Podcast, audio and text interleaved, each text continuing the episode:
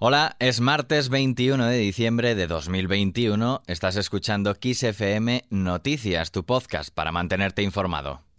Kiss FM Noticias con Daniel Relova. La incidencia continúa disparada en España. Ayer se alcanzaron los 609 casos de COVID-19 por cada 100.000 habitantes. La tensión hospitalaria también sigue al alza después de que se haya vuelto a registrar un incremento de ingresos en planta y en UCI. Con este panorama, la Generalitat anunció que Cataluña volverá a limitar las reuniones sociales a un máximo de 10 personas y cerrará el ocio nocturno a partir del viernes. Habrá que esperar a la conferencia de presidentes del miércoles para ver a qué consenso llegan el resto de comunidades autónomas que en principio parece que llevarán propuestas contra la COVID dispares o incluso contradictorias. En lo único que están de acuerdo es precisamente en estar de acuerdo. Por su parte, Estados Unidos, donde Omicron ya es la variante más contagiosa, ha vuelto a incluir a España en la lista de países a los que recomienda no viajar debido a un alto riesgo de contagio. Más allá del COVID, ayer se montó el lío en Castilla y León. Por ello, Anuncio que he firmado, previa deliberación del Consejo de Gobierno, el decreto de disolución de las Cortes de Castilla y León y la convocatoria de elecciones.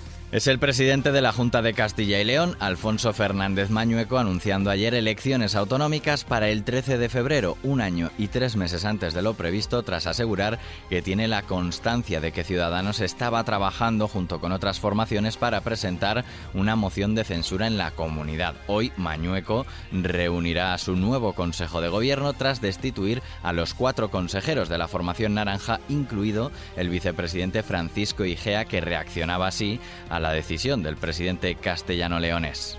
La noticia que hemos recibido hoy eh, nos ha sorprendido a todos. Es decir que nosotros no entendemos de traiciones, no entendemos de juegos por detrás, no entendemos eh, esa manera de hacer la política.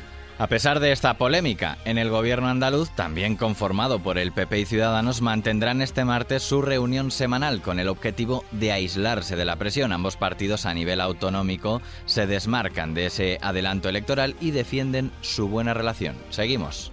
Prometo, por mi conciencia y honor, cumplir fielmente las obligaciones del cargo de ministro de Universidades con lealtad al Rey y guardar y hacer guardar la Constitución como norma fundamental del Estado así como mantener el secreto de las deliberaciones del Consejo de Ministros. El catedrático de Ciencia Política, Joan Subirats, prometía este lunes su cargo como ministro de Universidades ante el rey Felipe VI en un acto en el Palacio de la Zarzuela. En el acto protocolario de traspaso de carteras, Subirats se comprometió a impulsar a su juicio la ambiciosa reforma universitaria iniciada por su antecesor Manuel Castells, de quien recibió esa cartera ministerial. Dejamos el terreno político.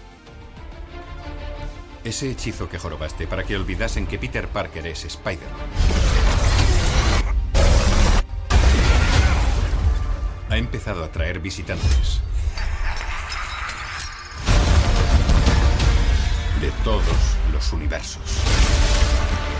El mundo entero ni olvida quién es Peter Parker ni quién es Spider-Man, y es que la nueva entrega No Way Home, estrenada el pasado 16 de diciembre, ha recaudado ya 600 millones de dólares, o lo que es lo mismo, más de 530 millones de euros al cambio actual. Estas cifras la sitúan en el tercer mejor estreno internacional de la historia, solo por detrás de Vengadores Endgame y Vengadores Infinity War. Y terminamos con música.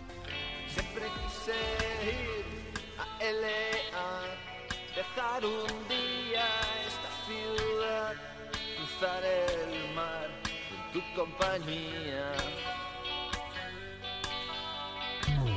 Pero ya hace tiempo que me has dejado y probablemente me habrás olvidado.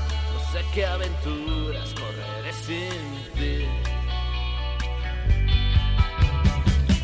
José María Sanz Beltrán, más conocido como Loquillo o Loco, cumple este 21 de diciembre 61 años. Esto que oyes es su clásico Cadillac Solitario, un tema calificado por la revista Rolling Stone en el número 35 de las 200 mejores canciones del pop rock en español. Y es que el rock ha sido su piedra angular en su trayectoria musical, aunque también le ha gustado probar otros estilos. Se llegó a decir en sus inicios era demasiado rocker para los punks y demasiado punk para los rockers. Con Loquillo y su música terminamos no sin antes desearle un feliz día. La información continúa actualizada cada hora en los boletines horarios de tu Kiss FM. Suscríbete al podcast para recibir en tu dispositivo más contenido como este. Hasta la próxima.